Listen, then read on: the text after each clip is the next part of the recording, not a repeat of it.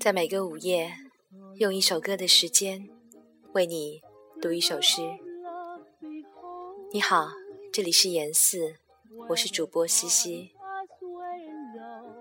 此刻要与你分享的是来自舒婷的童话诗人。这首诗是写给顾城的。Of love we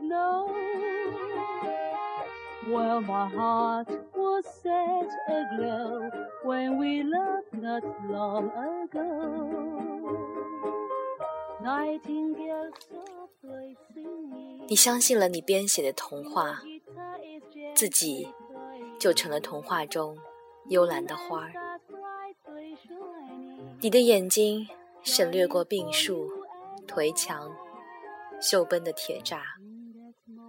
只凭一个简单的信号，集合起星星、紫云英和蝈蝈的队伍，向着没有被污染的远方出发。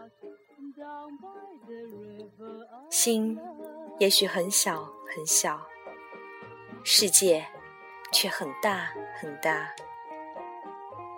于是，人们相信了你，相信了雨后的塔松。